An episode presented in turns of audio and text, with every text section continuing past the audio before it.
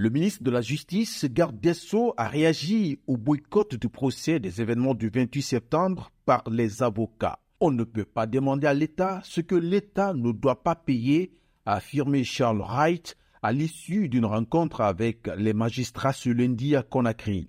Les avocats constitués dans le procès des événements du 28 septembre 2009 ont suspendu leur participation au déroulement du procès du massacre des civils dans le grand stade de Conakry il y a 14 ans.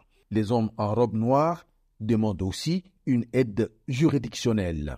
Il faut recadrer, réplique le ministre de la Justice. L'aide juridictionnelle, c'est pour les parties au procès, explique-t-il.